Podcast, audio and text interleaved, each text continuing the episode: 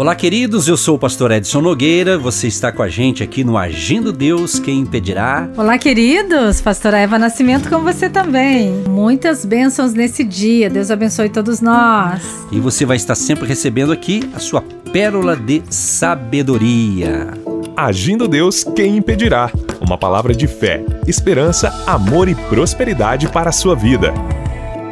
Vamos então para a palavra pérola do dia, João capítulo 8, o verso 12. Falou-lhes, pois, Jesus outra vez, dizendo: Eu sou a luz do mundo. Quem me segue não andará em trevas, mas terá a luz da vida. Que tremendo isso aqui! É o segundo pronunciamento ou declaração de Jesus aqui. Eu sou a luz do mundo. Que beleza! Como a importância da luz, na é verdade, da energia elétrica. Quando você está no escuro, quando chega a noite, né, você acende uma luz. Quando você está viajando de noite, ali o farol do seu carro. Ou seja, a importância de você iluminar ali a estrada, o caminho, a rodovia ou a sua casa. Enfim, a importância da luz. E aqui Jesus ele fala: Eu sou a luz. Quer dizer, luz luz do mundo que vai o quê? Iluminar a nossa vida, que vai clarear a nossa jornada. Por quê?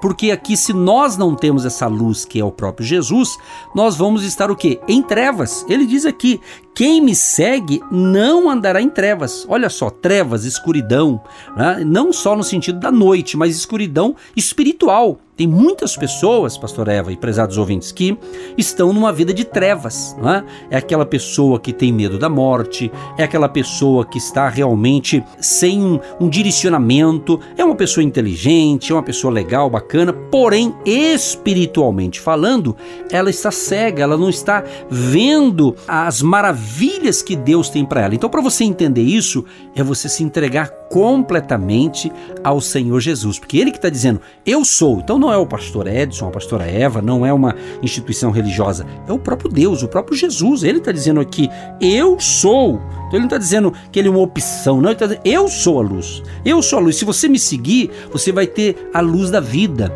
Você não vai cair num precipício. Você já ouviu falar daquele texto que a Bíblia diz que um cego que conduz o outro cego, ambos cairão no buraco? Certamente essa cegueira está falando de uma cegueira espiritual. Uma pessoa que não entende de Jesus vai querer guiar outro? Não. Mas quando ela tem Jesus, quando ela realmente tem a luz de Cristo, o brilho de Jesus na vida dela, ou seja, ela então é muito abençoada. Além dela ser bênção, ela se torna uma bênção na vida dos outros, pastor. Quem sabe algum dia você não tinha essa luz, você vivia numa escuridão do pecado, do erro, das falhas, e você não tinha forças para se levantar e ver algo diferente. E alguém iluminou seus caminhos com uma palavra, isso mesmo, alguém te ajudou. E hoje você está liberto, curado, restaurado, você já vê as coisas com outra ótica, com outra visão. Então Deus ele tirou aquela cegueira espiritual, isso mesmo, porque quando nós não temos essa presença de Deus, nós não conseguimos visualizar com a ótica de Cristo. Nós estamos vendo com os nossos próprios olhos naturais.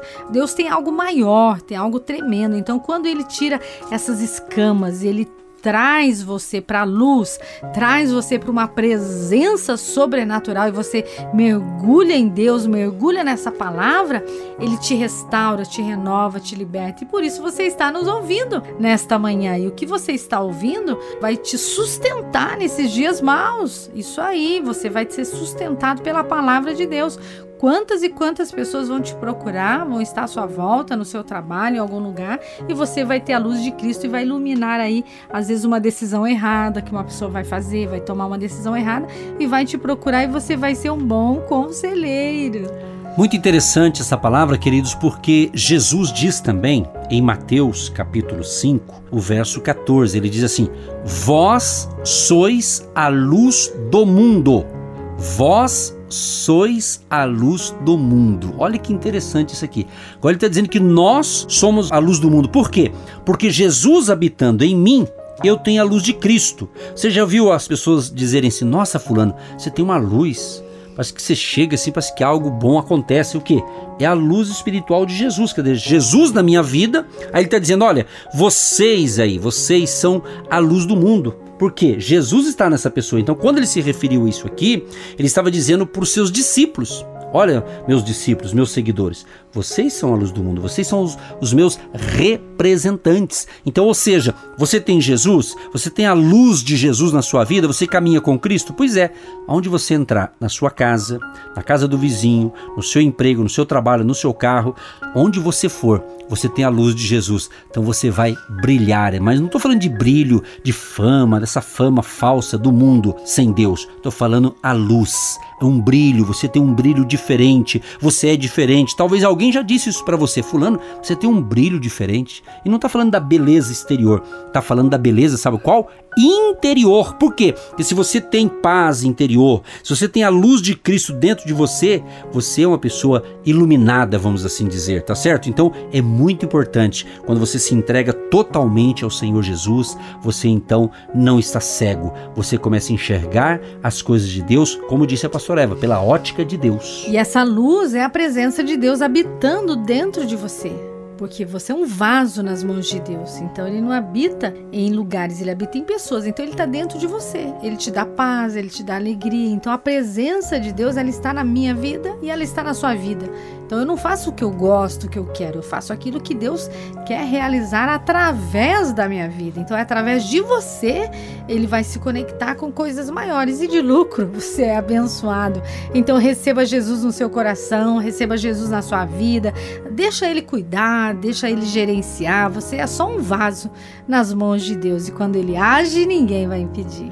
O agir de Deus é lindo. Jesus tem o melhor para você. Se você está pensando, puxa, mas eu quero então, eu quero essa luz para mim, eu quero Jesus para mim. Primeiro passo, você está querendo, já é um grande sinal. Então entregue-se totalmente a Jesus e diga: Jesus, olha, perdoa as minhas falhas, sou um pecador, sou uma pecadora, me perdoa, transforma a minha vida, entra em mim, ilumina a minha vida, porque eu também quero ser uma luz de Cristo, eu quero brilhar. Onde eu chegar, eu quero levar o amor de Jesus, a paz de Cristo. Tudo isso é possível quando você se rende ao Senhor Jesus. Esperamos que esta palavra tenha abençoado você. Agora, a oração da fé.